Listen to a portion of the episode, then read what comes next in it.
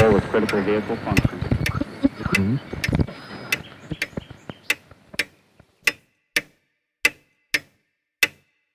Herzlich willkommen zu Zukunft Denken, Episode 55.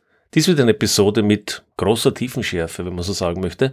Vielleicht eine, die mehr Fragen als Antworten aufwerfen wird. Lassen Sie sich trotzdem auf das Thema ein, denn ich glaube, dass wir auf die Gedanken dieser Episode in der Zukunft noch zurückkommen werden. Gerade auch in diesem Fall würde mich Ihre Ansicht wieder sehr interessieren. Schreiben Sie mir. Das Thema der heutigen Episode ist Strukturen der Welt. Strukturen sind für unser Leben bestimmend, aber von welchen Strukturen sprechen wir eigentlich, wenn wir einige Schritte zurücktreten und auf die Welt blicken? Stellen wir uns etwa Außerirdische vor, die mit ihrem Raumschiff zur Erde kommen, hier noch nie waren, und stellen wir uns die Frage, welche Strukturen würden diese Außerirdischen auf der Erde erkennen? Diese Außerirdischen würden im Kern drei verschiedene Arten von Strukturen auf der Erde erkennen. Die erste wären alle Strukturen, die ich im weiteren Sinne der Geologie zuordnen würde, also Meere, Landmassen, Kontinente, Strukturen der Kontinente wie zum Beispiel Berge, Seen, Wüsten und so weiter. An dieser Stelle hätten wir einen Prozess, der auf vielen Planeten in ähnlicher Gestalt abläuft, natürlich abhängig von der Größe des Planeten, der Nähe zur Sonne und anderen Parametern. Nach der Gaia-Idee von James Lovelock allerdings ist auch die Geologie in einem Wechselspiel mit der zweiten Art von Strukturen entstanden, nämlich dem Leben. Organismen koevolvieren nach dieser Theorie mit ihrer Umgebung. Das heißt zum Beispiel gab es zunächst keinen freien Sauerstoff in der Atmosphäre und Prokaryoten erzeugten wohl vor mehr als drei Milliarden Jahren als Abfallprodukt der Photosynthese Sauerstoff. Später, vor circa 2,4 Milliarden Jahren, kam es dann zur sogenannten großen Sauerstoffkatastrophe, wo eben die Sauerstoffkonzentration stark angestiegen ist und somit eine Reihe von substanziellen und nachhaltigen Folgen. So kam es etwa zu einer Vereisung des Planeten, weil Methan schnell abgebaut wurde und Methan ja ein sehr wirkungsmächtiges Treibhausgas ist, wie wir heute auch wissen. Vermutlich wurden auch viele anaerobe Organismen ausgelöscht, für die Sauerstoff ein Zellgift war. Massive chemische Veränderungen der Ozeane und anderer Gewässer waren ebenfalls zur Folge. Und um noch ein Wort zum Klima zu sagen. Der stark zunehmende Sauerstoffgehalt der Atmosphäre hat also das Klima des Planeten dramatisch verändert und in weiterer Folge noch weitere Wechselwirkungen mit biologischen Lebensformen ausgelöst. Das Klima steht also in starker Wechselwirkung mit dem Leben auf der Erde, wie wir heute auch in der Klimakrise erkennen. Pflanzen und Tiere können auf der anderen Seite geologische Wirkungen entfalten und damit sind wir von der ersten Struktur der von Geologie geprägten Strukturen zur zweiten dem Leben gekommen. Also Leben wie Mikroorganismen, Pflanzen, Bäumen, Korallenriffen, Tieren und letztlich auch Menschen, aber zu Menschen kommen wir dann auch noch zurück. Ganz interessant, beim Leben ist die Frage, wie eigentlich Leben definiert wird. Und das Spannende ist, wenn man sich mit der Frage auseinandersetzt, dass es eigentlich über Jahrzehnte der Diskussion zu keiner durchgängig etablierten Definition von Leben gekommen ist. Um vielleicht ein bisschen, weil es eine ganz interessante Diskussion ist, auf diese Geschichte zurückzugehen. Im Jahr 1951 schreibt der österreichische Nobelpreisträger und Physiker Erwin Schrödinger ein sehr einflussreiches Buch, Was ist Leben? Und in diesem Buch beschäftigt er sich auch mit der Frage, wie Leben zu definieren wäre. Und er kommt unter anderem zu dem Schluss, dass Leben ständig Entropie erzeugt oder umgekehrt sich von Negentropie ernährt, um seinen internen Zustand der Ordnung zu erhalten, ebenso lange es am Leben ist. Und wenn es stirbt, wenn die Lebensform stirbt, dann geht sie in ein thermodynamisches Gleichgewicht über. Das ist etwas kompliziert vielleicht ausgedrückt, aber es bedeutet im Grunde nichts anderes als Entropie ist ein Maß für die Unordnung. Und im Kern bedeutet das, dass Leben, um seine Ordnung zu erhalten, in der Umgebung Unordnung erzeugt. Und solche Systeme werden auch als dissipative Systeme genannt, wie es etwas später ebenfalls der Nobelpreisträger Ilya Prigozhin ausgedrückt hat. Lebende Systeme sind sehr gut darin, Energie aus der Umwelt aufzunehmen und diese eben zu nutzen, um ihre innere Struktur und Ordnung zu erhalten. Die Entropie über Wärme nach außen abzugeben.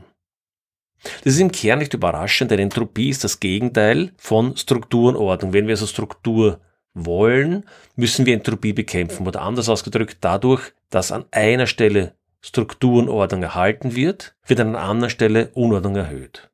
Etwa dadurch, dass Pflanzen Sonnenlicht benötigen, um zu wachsen und ihre Strukturbildung aufrechtzuerhalten. Die Sonne aber verbrennt gleichzeitig ungeheure Mengen an Materie und erzeugt dabei enorme Entropie. Das heißt, wenn man das radikal denkt, ist daher natürlich auch die Sonne keineswegs eine erneuerbare Energiequelle, sondern die Sonne ist ein wahnsinnig großes äh, Verbrennungssystem, das eben irgendwann einmal ausgebrannt ist. Konkret schreibt Erwin Schrödinger Zitat. Leben erscheint als geordnetes und gesetzmäßiges Verhalten der Materie, das nicht ausschließlich auf deren Eignung beruht, von Ordnung zu Unordnung überzugehen. Es springt in die Augen, dass die Tendenz der Lebewesen darin besteht, ihr eigenes Milieu zu organisieren, was nicht weniger heißt, als dort Ordnung zu schaffen, wo Unordnung geherrscht hat. Leben erscheint damit gewissermaßen im Gegensatz zur allgemeinen Drift ins Ungeordnete. Das Problem ist aber, dass es bis heute keine allgemeingültige Definition von Leben gibt, wie ich vorgesagt habe, denn entweder scheint sie zu eng zu sein oder zu weitmarschig. Die genannte Definition von Schrödinger finde ich persönlich sehr sinnvoll, wenn sie auch nicht komplett ist, vor allen Dingen auch nicht hinsichtlich der weiteren Gedanken. Ein Problem mit Entropie-Definitionen ist, dass sehr schnell auch andere Dinge in diese Definition hineinfallen, wie zum Beispiel Feuer oder andere chemische Reaktionen äh, oder auch zum Beispiel selbstorganisierende Phänomene, die nicht im engeren Sinne des Lebens zu bezeichnen sind. Es gibt dann eine andere Definition, die ich vielleicht noch erwähnen möchte, die auf Carl Sagan zurückgeht, eine NASA-Definition. Und nach dieser Definition wird Leben bezeichnet als Self-Sustaining Chemical System capable of Darwinian Evolution, also ein selbsterhaltendes chemisches System, das fähig ist zur Darwinschen Evolution. Ist die Definition von Schrödinger vielleicht etwas zu weit, scheint mir persönlich die NASA-Definition wiederum etwas zu eng, wenngleich sie in vielerlei Hinsicht nützlich ist und auch von vielen Wissenschaftlern verwendet wird. Zum Beispiel stellt sich die Frage, muss Leben wirklich der Darwinschen Evolution folgen? Wie würden wir zum Beispiel mit künstlichem Leben umgehen, das vielleicht sich in einer anderen Weise fortpflanzt oder vielleicht gar nicht fortpflanzt? Ist Fortpflanzung überhaupt ein, äh, eine notwendige Bedingung von Leben? Wir sind hier an einem Punkt angelangt, der wiederum sehr spannend ist. Wir sehen etwas vor Augen, was wir als Menschen sofort als Leben erkennen oder als Nicht-Leben erkennen. Nach der bekannten Definition des äh, US-Juristen Potter Stewart, der Pornografie definiert hat in der Art und Weise, dass er gesagt hat, wenn ich es sehe, erkenne ich es. I know it when I see it. Und das ist natürlich aus wissenschaftlicher Sicht etwas unbefriedigend, wenn wir sagen würden, ja, unsere Definition von Leben ist, ja, wenn wir sehen, erkennen wir es.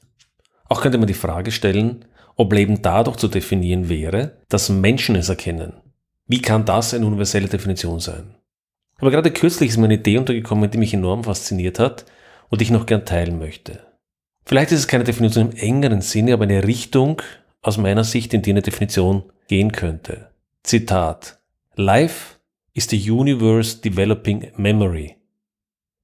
Leben ist es, wenn das Universum Gedächtnis entwickelt. Zitat Ende. Das ist doch ein machtvolles und poetisches Zitat, finde ich. Die Definition ist von Lee Cronin und man kann die längere Argumentation im Podcast von Lex Friedman Nummer 269 nachhören, was ich sehr empfehlen kann. Diese Idee gefällt mir wesentlich besser als alle anderen bisher, muss ich sagen, weil sie auch hervorragend zu der Frage passt, auf die wir später zurückkommen werden, an welcher Stelle Information gespeichert wird und wo Planung erfolgt. Also es gibt eine sehr spannende Diskussion hier, was überhaupt Leben ist und ich verlinke in den Show Notes auch eine, einen Artikel der Stanford Encyclopedia of uh, Philosophy, die all die verschiedenen Versuche, uh, Leben zu definieren, hier auch zusammenfasst. Wir können weiter die Frage stellen, ob Leben universell ist. Universell in einer ähnlichen Form wie die geologische Formung eines Planeten. In aller Regel geht man heute davon aus, dass biologisches Leben auf Basis von Kohlenstoffchemie funktioniert. Das hat damit zu tun, dass das Element Kohlenstoff in der Lage ist, Ketten und komplexe Verbindungen einzugehen, insbesondere mit Wasserstoff, Sauerstoff und einer Reihe von anderen Elementen. Und diese enorme Vielfalt, die diese Kohlenstoffchemie ermöglicht, eben all die organische, ja, die gesamte organische Maschinerie, wenn man so sagen möchte, erst ermöglicht und kein anderes Element in der Lage ist, eine derartig vielfältige, ja, vielfältige Welt von Molekülen, von Biomolekülen zu erzeugen.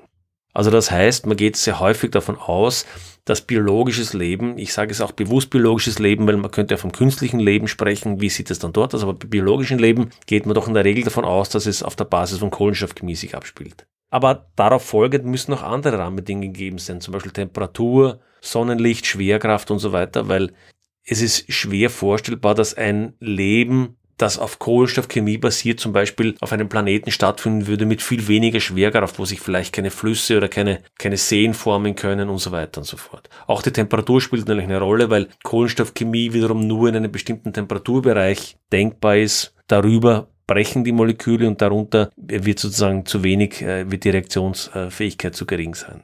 Aber die konkrete Ausformung, vor allem vom höheren Leben, ja, ist zumindest umstritten.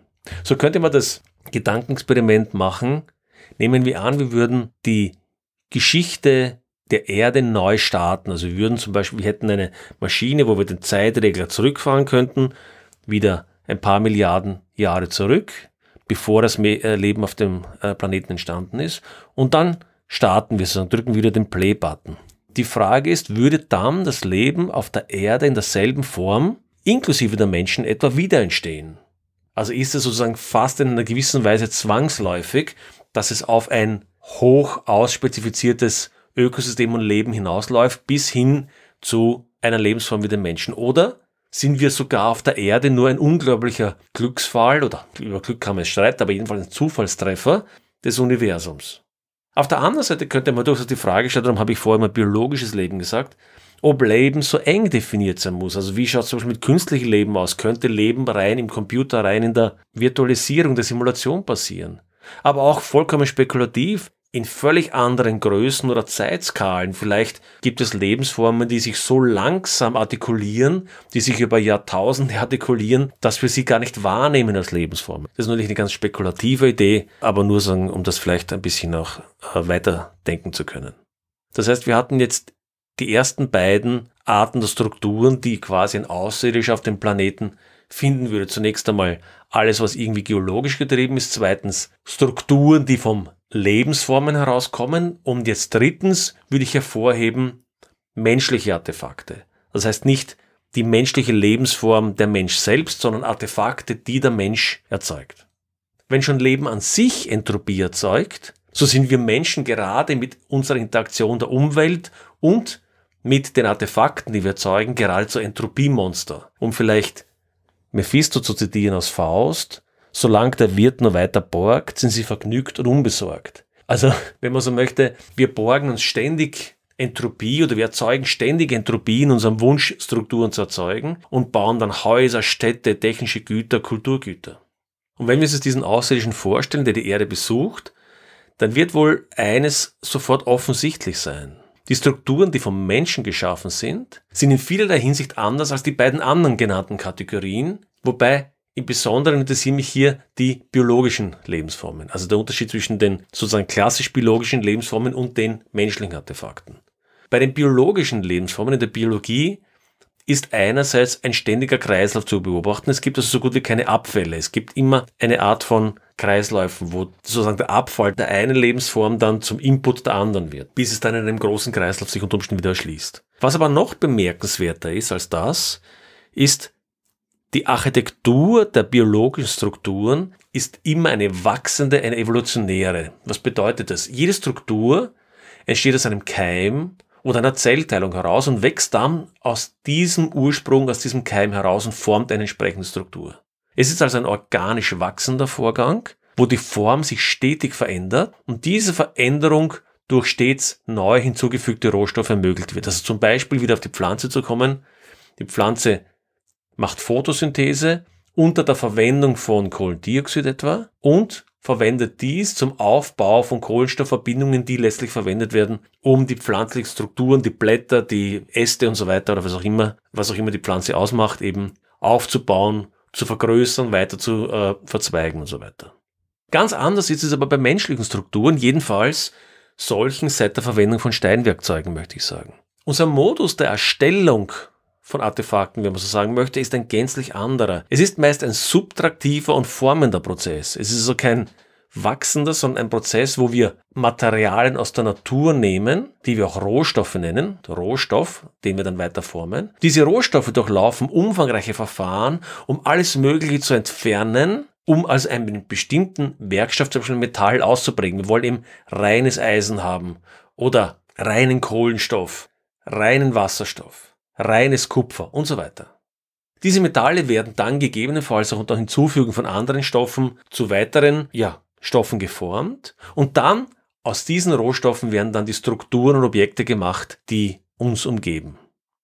Und diese sind dann auch aus diesem Grund in fast jedem Fall außerhalb der biologisch natürlichen Kreisläufe. Aber das ist jetzt gar nicht der Kern der Überlegung. Also es, ist, geht jetzt gar nicht so sehr um die ökologische Dimension, sondern eher um die strukturelle Dimension. Also mir geht es eher um die Gestalt, die Form und die Genese der menschlichen Artefakte, die also völlig anders ablaufen als die biologischen Formen. Wir haben also eine Subtraktion, einen Top-Down-Prozess, also jemand überlegt, wie ein Artefakt gemacht wird und dann wird es geformt. Dabei entsteht viel Abfall, im Gegensatz eben zum evolutionären Bottom-up-Prozess und vollständige Regeneration. Und hier sehen wir nicht nur in der Genese deutliche Unterschiede, sondern auch in der Ausprägung der Strukturen. Und damit stellt sich jetzt eine interessante Frage. Ist das eigentlich eine Notwendigkeit? So gibt es etwa seit Jahrzehnten ein Feld, das sich Nanotechnologie bezeichnet. Und aus diesem Bereich der Nanotechnologie gibt es so die gründenden Ideen, dass eigentlich eine Strukturbildung menschlicher Strukturen, also menschliche Artefakte, vielleicht auch anders ablaufen könnte, nämlich unter Umständen auch bottom-up Strukturbildung möglich sein könnte, wie wir sie ähnlich in der Biologie sehen. Also anders gesagt, die Idee, dass sich technische menschliche Strukturen im Grunde ähnlich wie biologische selbst zusammenbauend aus kleinen Elementen wachsen. Das könnte tatsächlich sehr ähnlich abgeschaut von biologischen Formen erfolgen, aber ist nicht notwendigerweise auf biologische Mechanismen beschränkt. Es könnten auch Nanomaschinen sein, also ganz kleine Maschinen, die mit Maschinen im größeren Sinne vielleicht gar nicht so viel zu tun haben. Diese Nanomaschinen aber bauen größere Teile und die größeren Teile bauen dann vielleicht wieder größere Teile. Aber es müssen nicht unbedingt Enzyme sein. Es könnten Enzyme sein wie in der Biologie, aber es könnten auch andere Formen von Nanomaschinen sein. Und weiters könnten auch andere Elemente oder Materialien, wenn man so möchte, zum Einsatz kommen. Es müsste also kein biologische Strukturbildung sein. Es könnten zum Beispiel auch Metalle oder ähnliche Elemente zum Einsatz kommen. Und da stellt sich jetzt die Frage, ist es grundsätzlich denkbar, dass in einer weiten Zukunft unsere Nachkommen oder eben vielleicht auch die genannten Außerirdischen über unsere Konstruktions- und Produktionsweise lächeln, wie wir über die Steinwerkzeuge unserer Vorfahren? Dass diese Nachkommen Strukturen und Produkte in vollkommen neuen, bottom-up getriebenen Prozessen erstellen und diese ebenso wieder zerlegen lassen, um die zerlegten Materialien und, und Rohstoffe für neue Dinge zu verwenden.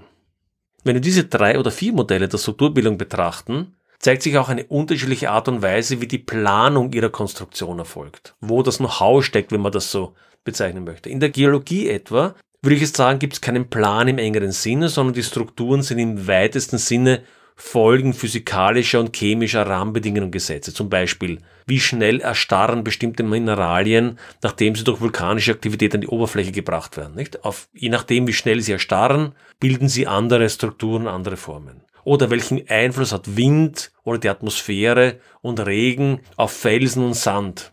Wie wird Sand geformt? Also Materialeigenschaften. Die Tatsache, dass es Wüstensand gibt, hatte damit zu tun, welche chemische und physikalisch-chemischen Eigenschaften eben diese Mineralien haben. Beim Leben oder bei der Biologie im Allgemeinen gesagt, ist das Bemerkenswerte, dass der Bauplan, wenn man so sagen möchte, einer Lebensform, also der Bauplan, Teil der Struktur ist, also Teil des Organismus ist. Genauer gesagt muss man sagen, dass es gar keinen Bauplan im engeren Sinne gibt. Die Erbinformation ist eher so etwas wie ein Rezept, ein Algorithmus, der angewandt wird und unter Einbeziehung der Umwelt langsam und in den vorgenannten Entwicklungsschritten die Struktur Schritt für Schritt aufbaut, vergrößert, bis sie dann meistens in eine Phase der, des größten Wachstums gekommen ist, dann quasi zu einer Konstanz kommt und dann irgendwann einmal stirbt dann die Lebensform typischerweise. Es ist also kein Blueprint, kein Plan im menschlichen Sinne, in dem quasi verzeichnet ist, an welcher Stelle des Körpers der Kopf und die Arme montiert werden und so weiter, sondern es ist eine Mischung aus Daten und Prozessen, die in Schritten, Schritten, Schritten zur Formung der Struktur führen. Das Bemerkenswerte an dieser Vorgehensweise ist natürlich, dass der Bauplan nicht nur Teil der Struktur ist, sondern durch die Fortpflanzung mit den anderen Bauplänen sozusagen verschnitten wird und damit zur bekannten Evolution führt. Die Biologen verzeihen mir hier meine krude Ausdrucksweise, wie ich mir in dieser Episode vermutlich überhaupt mit so manchen Spezialisten zum Feind mache. Na egal. Kommen wir zu menschlichen Strukturen. Menschliche Strukturen, da ist das Know-how, die Bauweise tatsächlich völlig anders organisiert.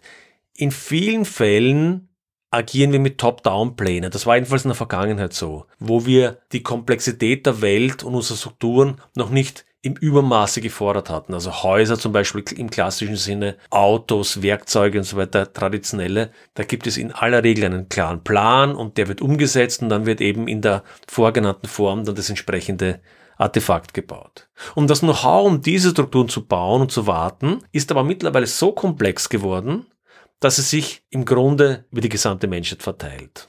Die Strukturen, die wir gebaut haben, sind aber komplexer und komplexer geworden und das Know-how, um diese Strukturen zu bauen und zu warten, ist mittlerweile so komplex und so verteilt geworden, dass es im Grunde über die gesamte Menschheit verteilt ist. In Episode 49, wo denke ich, habe ich dies an dem Beispiel von iPencil erläutert und vielleicht, wer das nicht gehört hat, wäre es vielleicht ein ganz guter Zeitpunkt, auch die Episode 49 nochmal nachzuhören. Das passt hier eigentlich ganz gut dazu. Wir haben es bereits in der Vergangenheit gesehen. Größere Strukturen wie Städte haben sich ebensofern sie erfolgreich waren, eben nicht mehr so sehr top-down planerisch entwickelt, sondern eigentlich immer stärker organisch Schritt für Schritt entwickelt.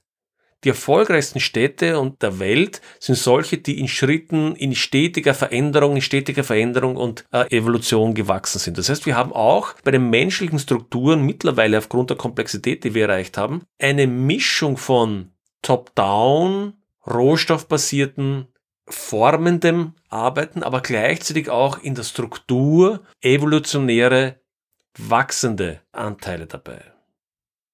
Und das ändert sich nun für unsere Werkzeugindustrien. Wir sehen, dass es kaum ein Großprojekt gibt, das gemäß Plan umgesetzt wird, weil eben die Komplexität zu groß geworden ist. Viele Softwareingenieure haben bereits festgestellt, dass die langfristige plangetriebene Softwareentwicklung im Prinzip ein Modell des Scheiterns ist. Und das erleben wir mittlerweile mehr und mehr auch bei anderen Industrieprojekten, die eine gewisse Größe und Dimension erreichen. Also es scheint so, als wären wir hier eben in eine solche genannte Mischform bereits geraten.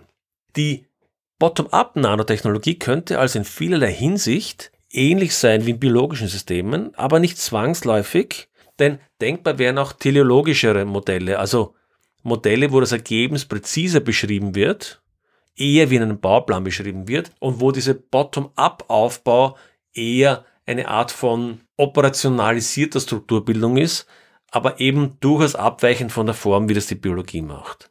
Jedenfalls, und das ist jetzt der interessante Gedanke dabei, wäre wohl auch bei der Bottom-up-Nanotechnologie im Gegensatz zu den menschlichen Strukturen, die wir jetzt haben, der Bauplan und das Know-how damit vermutlich auch Teil des nanotechnologischen Systems.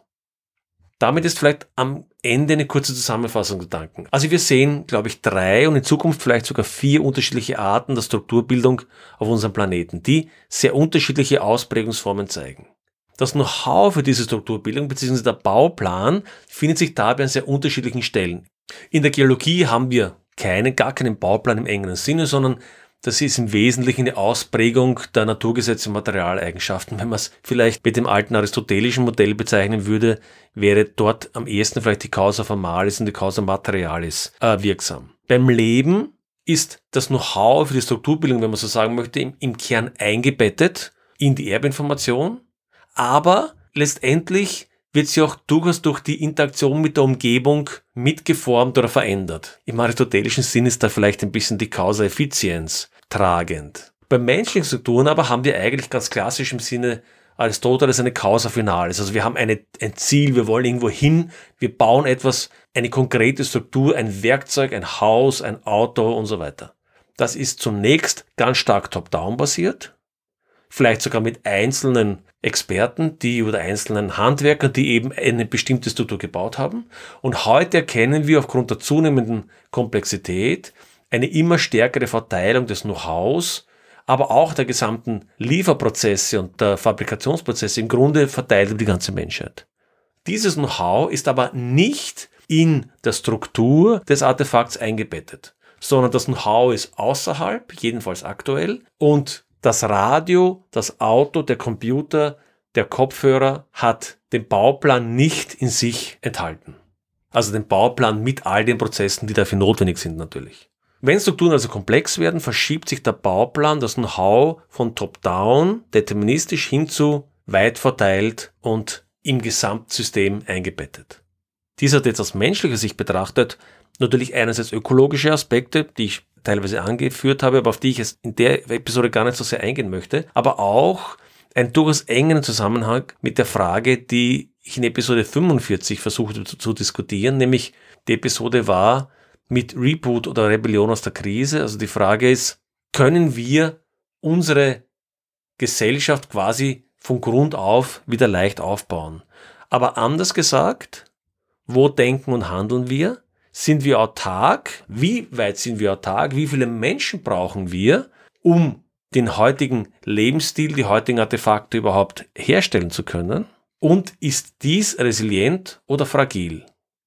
Nun, wenn es so ist, dass wir diese komplexen Strukturen, von denen wir heute abhängig sind, wenn das praktisch ein Ergebnis einer fast globalen Zusammenarbeit ist, dann bedeutet es aber letztendlich auch, dass es keine Autarkie kleiner Gruppen geben kann, jedenfalls nicht in der modernen Lebensform. Also es ist dann nicht denkbar, dass eine kleine Gruppe von vielleicht 100 Personen technisch, technologisch autark agiert und zum Beispiel so etwas wie Computer oder ein äh, Smartphone hat. Und zwar weder auf der Erde und schon gar nicht im Weltall. Das ist vielleicht auch der Grund, warum ich mit dieser Episode begonnen habe. Ich werde auf dieses Thema mit dem Weltall in einer späteren Episode nochmal zurückkommen. Wie zu Beginn angekündigt, die Episode war ein bisschen ein freies Nachdenken. Ich hoffe, es war trotzdem interessant. Ich glaube, manchmal ist es ganz angemessen, einen viel größeren Schritt zurückzutreten, um die Art und Weise, wie wir leben, wie wir agieren, wo unser Know-how steckt, wie die Dinge zusammenhängen, zu betrachten und zu hinterfragen. Wenn ich mir einen Widerspruch erzielt habe oder andere Ideen angestoßen habe, bitte um Zuschrift. Wir sind damit am Ende angelangt. Regt Sie der Podcast zum Nachdenken an? Dann teilen Sie Ihre Gedanken mit mir, mit Freunden und Bekannten und bitte empfehlen Sie den Podcast weiter. Ich wünsche Ihnen einen guten Morgen, einen erfolgreichen Tag oder einen geruhsamen Abend, wenn immer Sie mich hören. Bis zum nächsten Mal.